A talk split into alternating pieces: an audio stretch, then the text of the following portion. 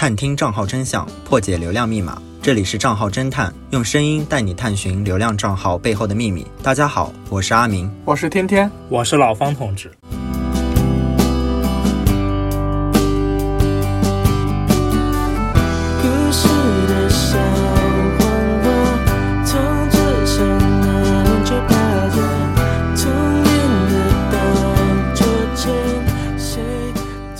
今天是我们账号侦探的第二期节目。上一期呢，我们讨论的是关于一些美食的账号。那吃喝玩乐，我们就顺着这个思路，想和你们讨论一下那些关于玩乐的账号，也就是说关于旅游的。我昨天晚上还刷抖音，就一直刷抖音，刷到了一个话题，就是那些值得打卡但是还没有变成网红的景点。然后我不知道是因为大数据的原因，最近抖音也在也在疯狂和我推荐那个南京明孝陵枫叶红了的视频，但是就因为风效吗，我虽然特别想去，但是也出不去。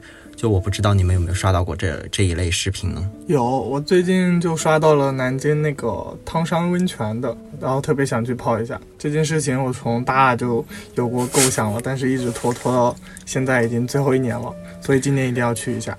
我刷到的可能就是带那种。比如说秋天了，总要来一次南京的那种带话题的那种视频，可能就颐和路或者说明孝陵和栖霞山的比较多一点。对，就包括他说那个去汤山，我你们两个都去过明孝陵，但是我我也一直没去过，因为太贵了。我没有去过秋天的明孝陵，还是想去看一下那个石像路有没有传说中说的那么神。我去过，我去过秋天的，我可以明确的告诉你，特别好看，绝了。就是我把简旅游账号分为四类，就是户外旅行、旅游攻略、风景展现，还有乡村旅游。我不知道你们就比较喜欢看哪一种账号。我本身自己是比较喜欢户外旅行和旅游攻略的。就是比如说抖音上有个韩船长漂流记，他就是户外旅行的。就我看他的视频，就会觉得有一种很野的感觉，就是那种男人 男人气概特别浓重的那种感觉。因为他自驾游，就是开车去全哎不是全国各地，就是世界各地。就是他有的时候会去火山啊。然后就我就觉得他真正的贴近了大自然，并且我觉我会觉得他的他好酷，他的经历就特别的独特，然后也很刺激，所以就会有一种给我的一种感觉，就是很有一种竞技游戏。但是他有的时候就是去那种集市里探店的那种感觉，就深入集市里，有的时候又会呈现出一个非常搞笑的人设。其实我也比较喜欢看户外旅行类的一些视频，让我印象比较深刻的，其实就可能就是 B 站上面有一个叫皮特船长环球旅行。其实我觉得他这个粉丝量还是被低估了的，他的视频内容质量非常高。他让我印象最深的一期，可能就是在看非洲动物大迁徙，在那个非洲草原上席地而坐谈一谈，就是他关于生命的一些理解的一期视频。然后在那期视频里，我就感觉，嗯，这个人他一直在路上旅游的路上，然后享受自己的兴趣，享受旅途和自然，就感觉这个人的旅游视频，他不仅仅就是像拍一些嗯治愈的画面，可能还会带给我们一些关于人生的思考之类的一些呃问题。人与自然和谐相处。对对对，然后就是就是有一句话嘛，叫什么？就是原配的才是最好的，原配的应该是免费的，就是说什么意思呢？这个意思就是说，自然自然的东西就是最好的，自然东西是最贴近于人本身的美的，还有一些生命的。就是说，人应该去亲近自然，就是这个意思。我喜欢看的一档户外旅行节目是房琪 Kiki。我记得有一期他去了云南，打卡了《仙剑奇侠传》里面的南诏古国。他穿那个带着什么傣家服饰的那一对对对对对，他穿了那个傣族的那个。民族服装吧，呃，行走在《仙剑奇侠传》里面的拍摄场地，这些大街、老街小巷啊，还有古城墙什么的，一下子就把我拉回了小时候看《仙剑奇侠传》的那个场景里面。穿越了，就整体看完之后，竟能感受到南诏古国的历史变化、文化传承，呃，还能让我重温经典影视剧，我觉得是一种跨界吧，梦幻联动。但我觉得他的视频里有很多广子，你知道，就是就是很多广子，很多广子，感觉十个里面有感觉这三个、四九个，有那么夸张吗？真的，我我我就是最近刷了一下，然后感觉全是就是在中间会插入一些广子。但是它的广子看的还挺舒服的，对，确实挺自然，不会就是让你有那种直接就是宣传某一个东西，或者说直接让你买买买买的那种冲动。就是说他可能会用一些比较委婉的语气，或者是一些优美的文案，把这个广子给你就是嵌进去。对，而且我第一次看房琪 Kiki 的，知道房琪 Kiki 这个人的时候，他其实还没有开始做旅行博主。那个时候我第一次接触到他的时候，他是在大学毕业的上面，他在演讲。那个时候他其实和现在的房崎 Kiki，你再回头看他当时的那些视频，可能你可以发现他从旅游这个这件事情上获得的东西非常多。他自己其实也说过，就是说对比于当时年少时候的气盛，然后像现在旅游可能更带给他一份宁静，或者说成长上的一份历练。可能这个账号对大家来说就是。比较治愈的一些画面，但是对他自己来说，可能是成长成长当中的一份经历。对啊，对，就感觉他评论区都是那种想要过成房琪那样的生活，所以我就觉得他可能就是打造的是一种独立女性的角色，然后他向我们展现的也可能是一种自信淡然的生活态度，然后这就令我很向往。这种生活就是大家可能理想中的，像古代的时候，你可能会很羡慕陶渊明的那一种世外桃源。世外桃源的，他其实现在就相当于现在的陶渊明一样，就是他和他的丈夫啊，然后就是两个人开着一辆呃小房车，然后看草原，看。高山这些看流水，然后自己可以在户外无忧无虑的，嗯，去看那些风吹麦浪，看云卷云舒。我感觉他的视频其实就给人一种生活的力量，然后可能会激励大家。我也想以后过上他这种旅居生活，谁不想呢？我还想当个作家呢，坐在家里，坐在家里，坐在家里。但是我发现一个问题，就是抖就是房琪 Kiki 的他一些视频的评论区里面说他的文案会很牵强，我是觉得他的文案确实很厉害，就。看那个视频，再配上他的文案，真的写的非常，我觉得他的文案写的非常好。你们会觉得很牵强吗？我不会啊，因为我本身就特别喜欢这种怎么说带一点古风美意的，对这种。我也不会啊。就是他当时他不是也参加了一个综艺嘛，就是评论那个天青色等烟雨，他不是说在等你？对。他他不是说了吗？他说可能大家对于这个理解内容的理解有高下之分，但是利益没有高下。就是说，可能一篇文案，大家对于他的他的评判可能是有好的，但是有不好。但是其实对于他这个利益来说，并不能说明呃哪些文案就是他的利益非常高尚，哪些文案他的利益非常低下。其实我觉得这句话说的是对的，他没有高下之分，只要舒服，只要让人感觉到美好就够了。但其实我觉得他的景点和他去的一些景点和他的文案之间是有联系的。就他在讲每处景点的时候，就刚才天天也说了，他去打卡了那个《仙剑奇侠传》嘛，所以他的每处景点的文案就是会提及一些经典的电视剧和电影类似的场景。对，所以我觉得应该是既惊喜又治愈。对我比较喜欢那个老九门系列的长白山那个系列。我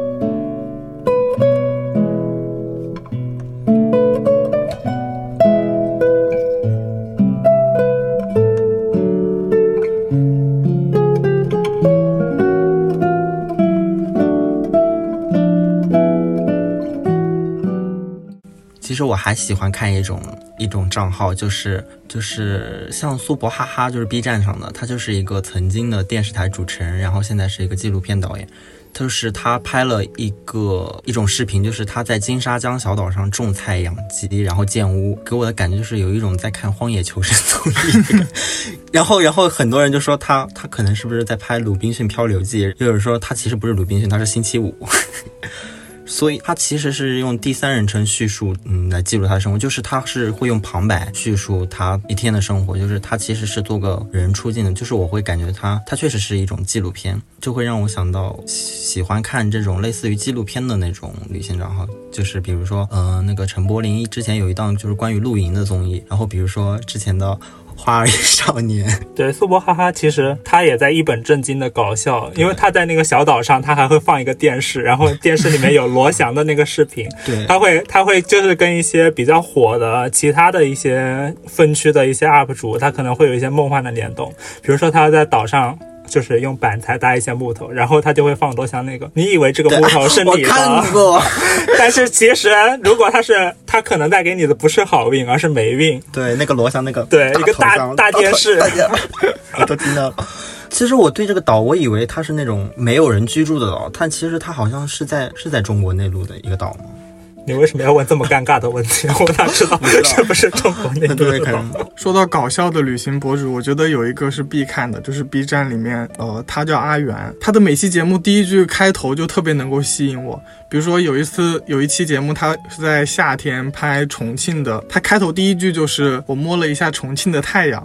他把我的手烫伤了，就是侧面反映出重重庆是大火炉嘛。然后还有就是他在湘西、云南那边呃拍摄，拍了一个系列，对，拍了个湘西，湘西系列，特别的惊悚。就是他每期节目开始都会对，但是他怎么说呢？他其实内容不加上配乐，不加上他这个文案的话，可能你就没有那种感觉了。就是他音乐选的也特别的阴间。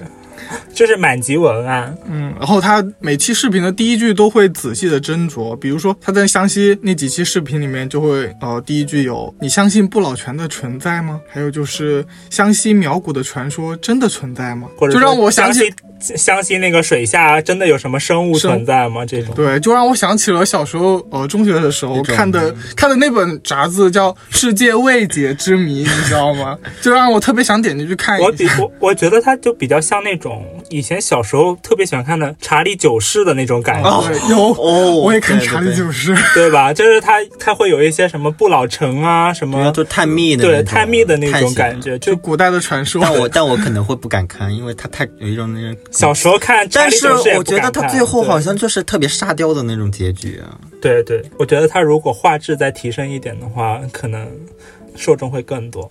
但我感觉他风格挺多变的。对，我感觉他就不像，而且他讲话特别快，你们不觉得？对对对，我觉得特别快，因为他就要营造那种紧张的氛围啊。但是他平常的那种平常的视频，不是那种不是那种探险的视频，他口播也特别快。就有有一期，可能是为了那个可能平台的那个短视频，他要掐时间，他可能会讲特别快。然后他给自己的标榜还是一，他好像做了一个逃城市逃跑计划。好多那种旅行博主都会加一个 tag，就是说城市逃跑计划，他们可能就是想拍呈现给大众的那种感觉，就是说啊，逃离城市的喧嚣，获得一份内心的宁静的那种感觉。对，觉得还是用户导向吧，因为毕竟看这种的都是年轻的观众，都在城市里面社畜，对，压力特别大的那种，就想就是获得一点点心灵上的安慰。对，但我觉得他的视频虽然有的时候很沙雕，但我看有一期视频会觉得特别感动，就是他讲了一个老人的视频，就会觉得他传递了一点人文关怀。所以我们刚才讨论了那么多旅游类的账号，就你们也看过很多旅游账号吗？那我们到底为什么这么喜欢看旅游账号？或者说我们到底在看什么呢？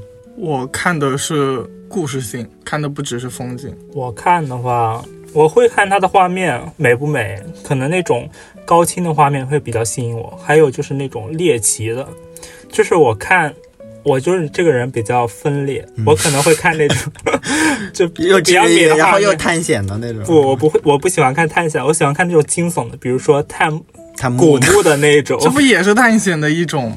对，也挺惊险的呀。看那种，你你探险古墓的，你看。但是但是古墓那种，我不太喜欢看那种视频，我就喜欢看直播。直播，妈呀！我今天早上刷到一个那个龙妹在直播说陡峭的那个，然后说没有路的古村庄，然后全是峭壁，掉下去咋办？不知道 用生命在直播吗？为了流量，就是他有一个视频，我就记着是什么探险中国还是什么一个视频，他就是大家就是一个比较火的瀑布，它其实后面是一个藏棺洞，就是里面全都是棺材，然后他们进到那个瀑布后面，就是里面全是棺材，他们据说在那个视频里面还出现了鬼影。对对，然后我就特别好奇这种视频，我就会搜来看，我就会从就是风景旅游，然后跳到这个探险旅游的这些账号里面，点一下订阅，等它开播的时候及时提醒你。我建议你不要晚上的时候刷，否则大数据会一直给你推这种视频。没有，人家就喜欢晚上，我就喜欢看这种视频，就喜欢晚上看。不知道你们有没有看过 B 站上面的雷探长？没有，没有，我只看过黑猫警长。爱探险的朵拉。那他之之前上过一次热搜，就是他把陕西的一个丹霞景区给踩了，还被央视批评了，你们知道吗？不知道，隐隐约约有听说过。你快给我们讲讲，快给我们讲讲，我们我我们顺带一下科普。就是雷探长他有一次去陕西拍那个丹霞地貌。什么叫丹霞地貌？哦，你们哦，你们没学过？我们是正史班的，我们是正史班。好吧，好吧，就是红色的峡谷，可以这样理解。哦哦，你说的那个丹丹霞地丹，哦，我知道，丹尼赫的丹，丹尼对赫的丹，对对对对，就红色的峡谷，对就这样。然后呢？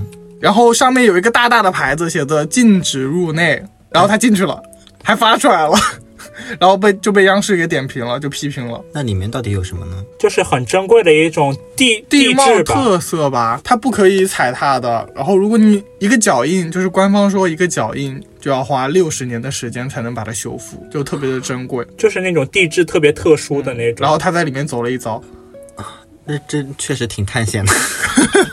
然后然后还被拘留了。但是后面反转来了，嗯，就是那个那个地方叫陕西榆林嘛，对，后面他成了，就从局子里面出来，他成了那个榆林的旅游宣传大使。为什么？因为有更多的人知道了他，是吗？。对，更多人知道了。然后就虽然说这是一个个恶性事件，但是可能流量太大了，然后榆林直接把他拉过去当但是我觉得像这种需要保护的东西，其实我觉得默默无闻就好了。你如果是大肆宣传的话，可能一些不法分子还是会遭到一些破坏。对，嗯，对于一个东西最好的保护就是让它默默无闻。我觉得，我觉得有一些景点，比如说寺庙，就是我觉得很受伤害呀，因为网上很多拍寺庙的，但其实我奶奶跟我讲，寺庙不能拍，寺庙不能拍。对呀、比如说南京的那个牛首牛首山山佛顶宫，佛顶宫不能拍，对啊还有鸡鸣寺，虽然说你在外面拍拍，我觉得没有问题，你在里面拍，我就觉得有一次去，我就看很多人在里面拍，就是一些庄严的那种画面。对啊磕磕头就行了呀。对于 是吧？我觉得对于那些有信仰的人来说，我觉得可能会是一种亵渎。就是我们上次不是在鸡鸣寺还拍了，然后被一个就是一个，其实它上面也写了标，只是我们不出名，人家不会抓我们。对，我那个但是我们只会拍拍它的宝塔呀之类，不会拍那些圣像之类的。对啊，等你说不定这档节目火了，就是你要你要旅行，你要 你要创作的时候，还是要尊重一下习俗，或者说一些风俗会。对，对，既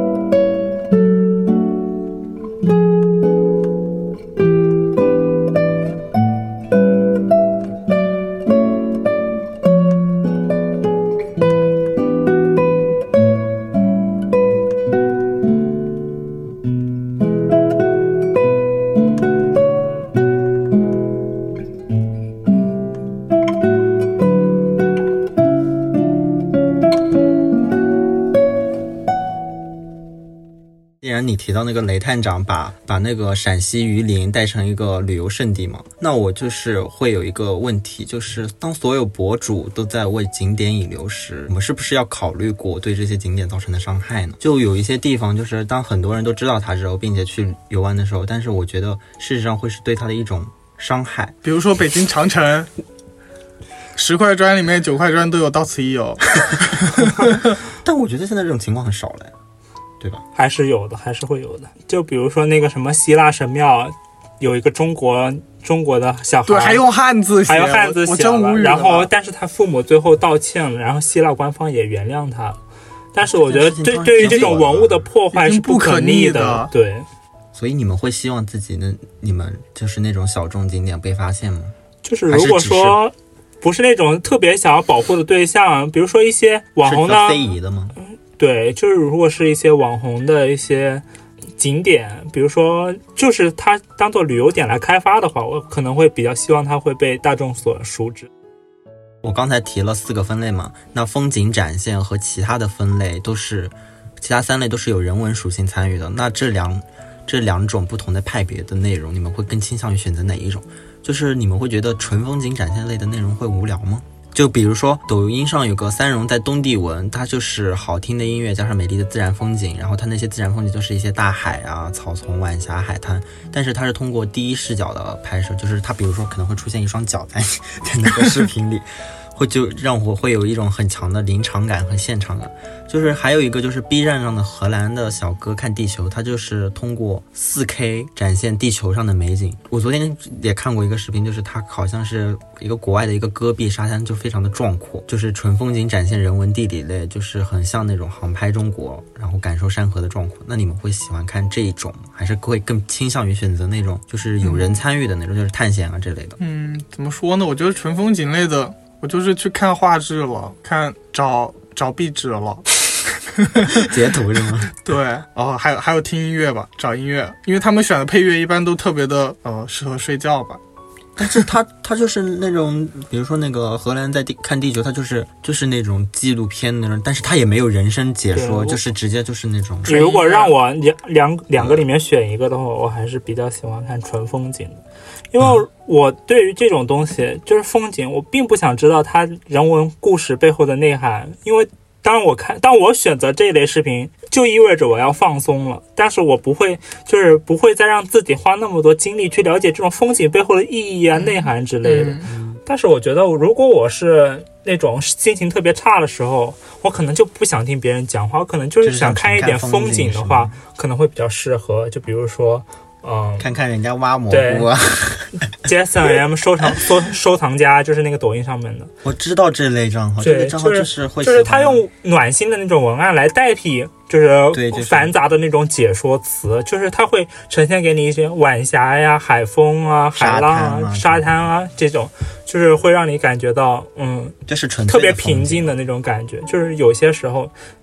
特别累了，你也不想花。其实你听人家说话也是要花精力的嘛。就是有些时候你特别累，想回家，然后你又告诉人家一大堆有什么知识类的那种，可能就不会想听。可能这种就适合短期来刷一下。但我不会喜欢看那种，我会觉得它就是一种心灵鸡汤。我一直把它定义为是心灵鸡汤，你知道吗？就是那种直接就是风景，然后底下是艾特你的。什么什么看到这个你就会获得幸运，然后艾特你的朋友来看。这是什么？这是二零二二年的第一个转运之声。听到这个转运之声，然后要么就是什么人生没有什么挫折，然后这种。但是我有时候会刷一刷，就感觉很治愈。还有一些比较有艺术性。你知道我看这种视频都是干嘛的吗？我就是为了识别他的那些音乐的。是，因为他的音乐真的很好听。对啊，就是很治愈。他其实一个作品，它不仅仅是画面，它可能解说文案和音配乐，可能都是他一个账号火起来的一个原因。就像像南京的明孝陵，它其实人文的属性特别强。就比如说什么朱元璋的那个冢啊、墓啊，还有什么东吴大帝孙权的墓在那边。但是这它让它真正出圈的是什么呢？让他真正出圈的是石像路的枫叶山雨山林什么？像梅花梅花山的梅花这种东西，它就是其实是大众比较看重的，还是一个字好不好美。就是对于这种文化属性的话，其实。是次要，对于旅行这件事来说，其实我觉得是次要的。就是你会去一个，如果让你出去旅行，你会选择那种风景特别优美的地方，还是会选择那种有历史、有历史、历史文化的那种地方呢？我觉得可能大大家大部分人还是会选择风景美、好看的地方。我的观点跟你差不多，就是。怎么说呢？如果第一次去明孝陵，我肯定会进它里面的有一些展览馆，还有一些讲解，我肯定会把那些了解一遍。但是如果我第二次去的话，我就完全不会看了，我只是看票、看看风景了。然后，比如说之前我在抖音上看了一个博主，就是普陀山小帅，但我现在已经。但我现在已经不关注他了，为什么？因为因为我因为他讲的是他的身份是一个导游嘛，他在普陀山还有一些寺庙里面游走，就他讲的会讲很多禅意佛的东西，但是我看完了之后，我觉得他讲来讲去都差不多意思吧，感觉有可能是我没有信仰，反正后面我就想看一些风景，但是它风景。还有画面构图太少了，它就是站在一个固定的地方，身后就是一个一个长廊或者是在讲解，就是然后再加上一些鸡汤啊什么的，感觉好像和那个旅游又没有什么关系。同质化太严重了，就是他可他。我记得他那个最火的视频里面，他可能不是最火，就是一个比较火的视频，就是一个大铁牛，然后说摸摸牛的头，万事不用愁；摸摸牛的尾，顺风又顺水。然后可能他旁边，然后旁边还有那个那个大妈大娘，对大妈大娘，这就让他摸一摸。但是后来就是逐渐走向一种商业化的模式，就他会带货之类，就底下就会有很多差评。他说他就会比如说说一种说啊。这是我送给大家的一个缘分，然后底下会就就会有评论说 说，啊，送给大家的是祝福，而东西是要用缘来结的，你如果不结缘，它就跟你无缘。又又最后又统一上升到了关于佛，对佛心禅意初心吧，可能做这种账号的话，初心比较重，不是和他的主题契合了吗？就是可能就先录了一个怪圈，然后人家做的很垂直，你又不看，就想要看一些新鲜的东西，那我只好去看别的账号了。就你说的那个普陀山小帅，我就想到了另一个账号，就是他叫阿波，也是抖音上的。然后我昨天晚上。不小心刷到了他，他就是一个皮肤很黑的小伙子，然后也是讲讲一些旅游景点，然后他那些景点也是很，就是很那种有历史氛围，然后这是哪里哪里，这是什么什么那个什么历史人物，什么秦科。但是相比于就是普陀山小帅这种的，我觉得阿波的视频还是更有优势一点的。就比如说他讲那些乔家大院，就是他会讲一些大家比较会感兴趣的一些东西。他讲的东西不同，而且像而且不会说我站在一个地方，身后是某个景点，我就站在这一动不动。解说他会就是镜头会带着你身临其境的去体验某一种某一个氛围感觉。他如果是讲乔家大院，他可能会哦带你走进乔家大院内部看一看这儿看一看那儿。他可能就是对着某就不会说干巴巴的讲，他会对着一些对有一种互动性。然后他讲那些关帝庙，他可能会设置一个悬念，比如说啊真历史上真正的关羽是长什么样子的。然后和就是他会给你带你去看一些关帝庙呀，然后会讲一些。嗯，可能比较符合民族民族记忆点的东西，比如解放军庙，这是中国的第一个解放军庙，它的由来是什么？然后它为什么这个庙里面供奉的不是佛，不是不是道教，而是一些解放军？它可能会抓住一些比较新奇的点，相比于那种比较站在身后，这是身后一块大石头，它的由来是什么？然后干巴巴讲一大堆，可能这种更有优势一点。对，但还有一个特色就是它比。普陀山小帅好的就是他选题要更丰富一点，但我觉得其实他们的视频都会，我觉得这造成这种原因是是因为就是他们的身份可能都是一个导游，就你们有你有没有发现他们俩可能其实都是导游出身？然后我昨天意外的发现他们两个是同一个同一家 MCN 公司的。啊，那那怪不得了，所以我就会觉得，我说自然而然就把这两个联想到一起。这个人我就会觉得，哦，怪不得，我说看着他怎么会有又会有混淆的感觉，有一种那个影子的感觉。对，因为他们他们俩同属一个公司的，而且还可能本来就有竞争关系呢。对，有 K K P I，就只能说策策划的话，还是阿波更胜一筹。嗯，是的，对我确实更喜欢，像普通山小帅可能就太单调了，全是讲一些心灵鸡汤。我也喜欢阿波，对，但是他是。普通人小说是图文榜单 top 榜作者，但是如果让我选纯图文，我还可能还是更倾向于纯图文，就是纯视频分享的那种治愈画面。对不起阿波，我选择，我选不是对不起小帅，我们选择阿波。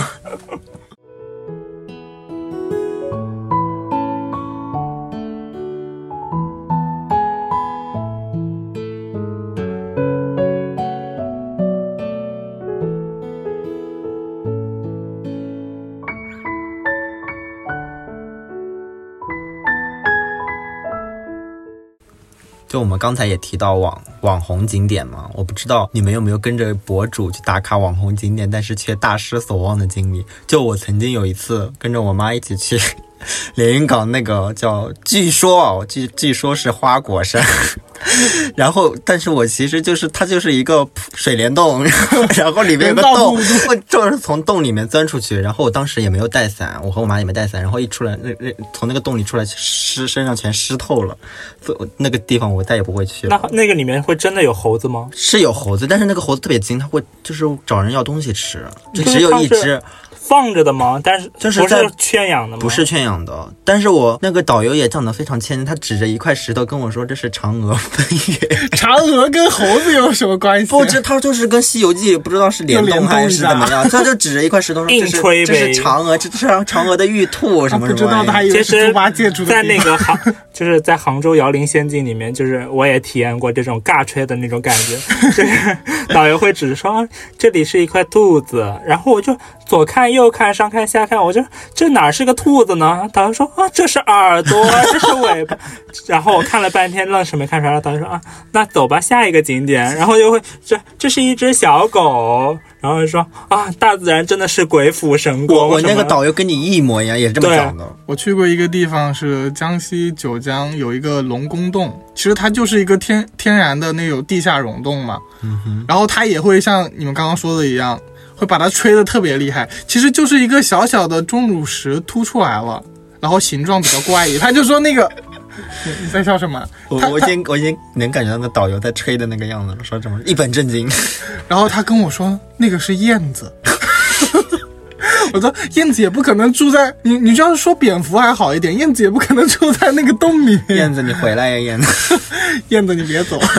哎，不知道你们有没有看过 B 站上面的十里芬，就是它里面的视频，呃，里面的景点没有一个是值得去的。比如说他有一次去那个最大的王八博物馆，还有还有还还有一个叫。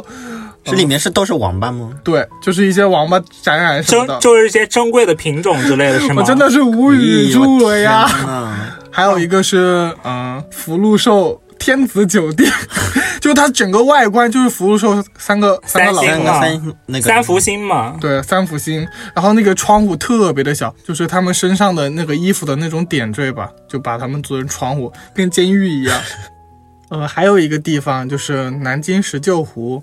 我有一个朋友，不是我自己，真不是我无中生有吗？我有一个朋友去过，我听说过他的经历了。他花了四个小时去那里，他还邀请我一起去，但是我没有理他。我们我们三个当时婉委婉的拒绝了他。他坐了一个小时地铁，然后就不没有止四个小时去看了不到十分钟吧，十分钟的景回来了。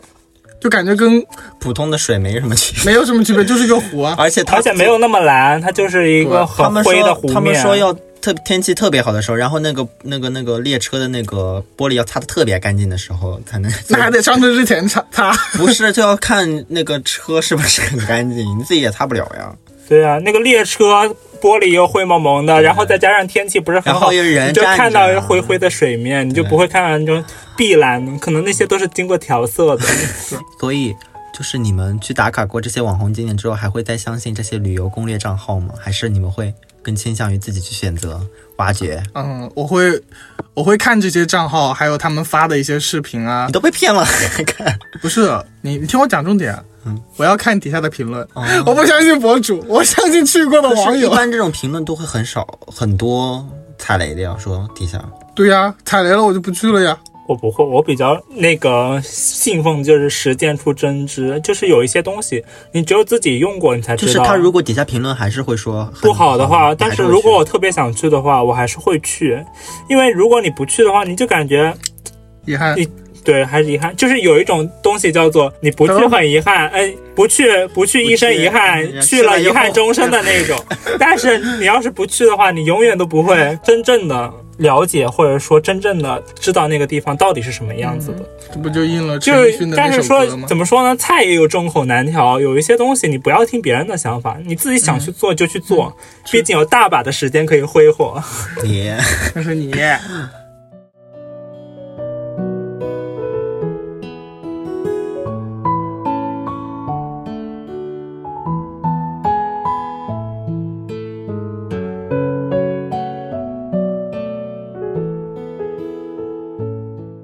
那我们之前已经讨论了户外旅行、风景展现、旅游攻略账号，还有一类嗯账号，我觉得特别特，有一点特殊，就是它是乡村旅游类短视频，就是最近也很火，什么礼堂丁真，然后新疆女县长贺娇龙，然后甘孜文旅局局长刘红。丁真这个肯定大家都知道，然后新疆女县长贺娇龙其实。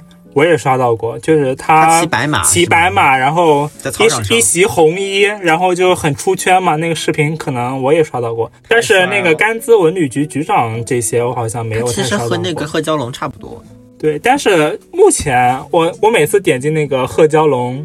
的抖音的时候，他都在带货，所以现在的话，我也不怎么看他了。对，就是有些人他的他的那业务和他的视频会分开的。可能怎么说呢？人家可能初心就是比较喜，比较想要带带动乡村振兴吧。可能我就是不太能接受他带货吧。但是可能还是基于他绝对的尊重。就我今天中午还看了一下李唐丁真的视频，我觉得他的视视频有一个特色就是。淳朴，对，特别淳朴。然后，其实你仔细看，能够感觉到他是有两种状态在的，一个是特别官方的，就是明显感觉到有团队在给他呃拍摄、塑造人设这种；还有一部分就是他自己拍的，就感觉是别人逼着他要营业的，对，要营业一样。有一期他就拍，他特别的敷衍，就是拍了一下太阳，然后笑一笑，笑一笑，结束了，流量到手，然后还有很多人给他点赞。我觉得这也算是一种人设的打造。我只能说，旅游这类视频还是要遵循初衷的。就是如果一旦你失去了对这一个旅游这件事情的热爱，你再怎么拍出来视频，那是打动不了别人的。你会因为看过礼堂丁真，或者是不会去那些地方吗？不会啊，我也不会。我好像更关注的是他这个人本身。我好像更就是看一下视频，看一下他们的话题讨论。我更关注的是他。呈现给我是什么样子的？比如说，呈现给我是什么样子的新疆，呈现给我是什么样子的布达拉宫，这种，就是他可能会，我可能不一定会去，但是我希望他呈现给我的是他好的一面，就不是说，嗯，吐槽这里遍地是垃圾，或者说这里文文化被破坏了，树木被砍伐了，这种，其实我希望他呈现给我的是一个正能量好的东西，我觉得这是旅行博主能够带给我的。这也是乡村旅游类账号的意义，就是可能会，就是他们肩负着一个为当地的地区带来一些经济的发展吧。除了这些大 IP，那其他的那些乡村旅游类账号就感觉内容并没有做得很好。我觉得他们存在的最大问题就是内容同质化了。对他们就有的时候并不更新，而且他们大多数的就是视频的结构就是，呃，先介绍一下地点，然后带领你。参观一下，最后再介绍一下他们的特色呀。就是从表面上看，你会觉得他们他们很多题材，对题材很多样，数量很多，画面也很漂，差不多很漂亮。因为他们也请了专业的团队，介绍内容也很好。嗯，但实际上就缺乏对旅游景点的真正深入的探究吧，感觉还是可能停留在一种表表面的那种介绍。像这这一类做就比较好，就是阿波，对吧？阿波比较深入，对，这是我觉得真的可以学习一下阿波他们。那谈到这里出现的问题，那你们会觉得旅游类账号内容如何实现创新呢？这个我知道，就有一档播客节目啊，虽然是我们的同类竞品嘛，它叫《壮游者人文旅行声音游记》，它就是一档用声音带你跨越地球南北半球的，然后它分享的更多的是每个城市的人文历史，最后他会邀请就是各个。嗯，世界各地各个地方的壮游者，然后讲述一些他在这个城市的经历，或者是嗯他的一些旅游的遭遇吧。我觉得相比于那种简单直接的美景展现，他反而会更更给我一种更加单纯的就是灵魂，然后精神层面的交流和碰撞。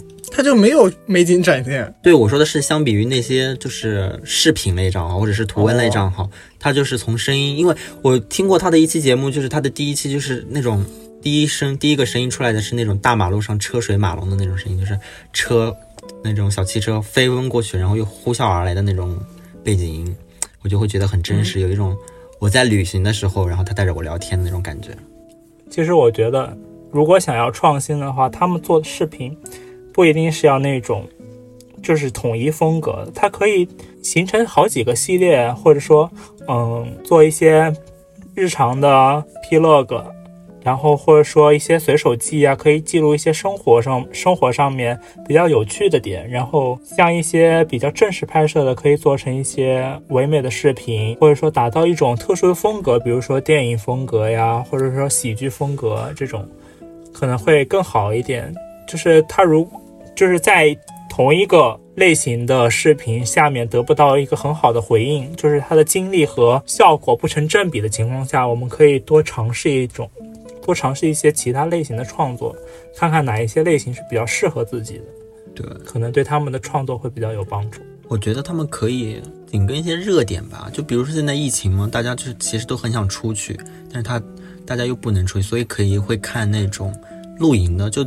之前一段时间不是露营很火吗？你是说俞敏洪？我觉得他们如果如果你是那种小白，或者说嗯刚开始做旅行的话，你不一定需要嗯打造一种像那些大 V 一样的高质量，不是高质量，就是那种特别高级的一些视频。就是有一句话就是说什么。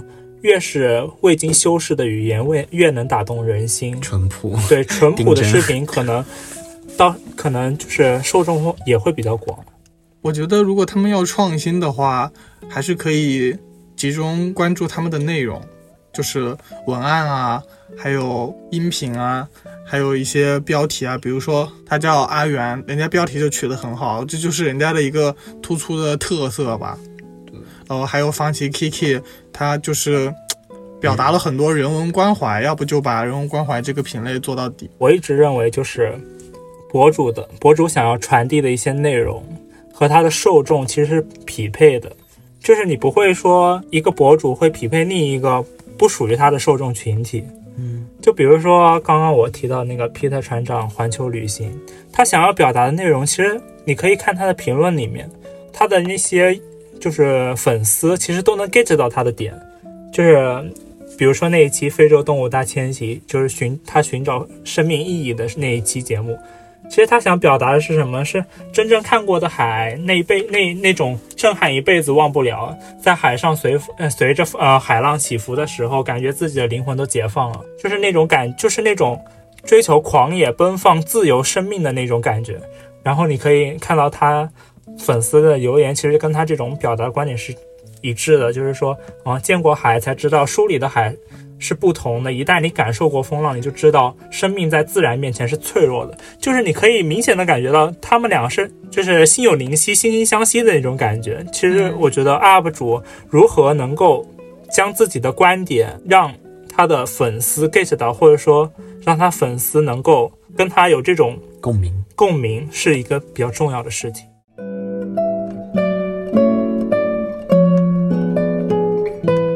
好了，那我们就来问一下最后一个问题，就是你们在看了这么多账号介绍过的风景，有没有最想去旅游体验一番的地方？就我之前一直很喜欢看一类视频，就是他叫北欧微子，他的粉丝量也不是很多吧，就一百多万粉丝。然后他就是他住的地方很很特别，就是在挪威，北欧挪威。然后他做的一些视频内容，其实你会发现他视频内容其实很单一的，就是一些。他们，我感觉他们那边一年四季的那个森林里都有蘑菇，都有蘑菇挖，你知道吗？就是他每次都会去森林里挖蘑菇，然后我最喜欢就是看他去蘑去那个挖蘑菇，然后回来做饭什么的，就我会觉得特别有意思，我就特别想去挪威体验一下这个生活，就住在森林里的感觉。我的话，其实国外的就不太敢想了，因为现在疫情嘛。然后国内的话，我最想去的其实就是西藏，西藏布达拉宫，因为我还是比较喜欢那个仓央嘉措嘛。他其实有一句诗就是什么“世世间安得两全法，不负如来不负卿”。我觉得哇，那给我的感觉就是西藏真的是一个神秘，然后充满一种宗教气息，还有就是那种让人神性的光辉，让人那种。放松，然后一个圣洁的地方，我就是想去体验一下站在布达拉宫上面，就是往下俯瞰，然后头顶苍天的那种感觉。你你呢，天天？我最想去的地方就是冰岛，呃，这也是很多人的微信所在地。一个很重要的原因就是那边没有蚊子。不是安道尔吗？安道尔，安道安道尔在哪？不知道。然后还有就是冰岛那边的自然景观特别好看，我还想体验一把冰岛的极昼和极夜。嗯，那你就到那边一天二十四小时录播课吧，别睡觉。没有，人家人家是会有严格的时间的，到点就要睡觉的。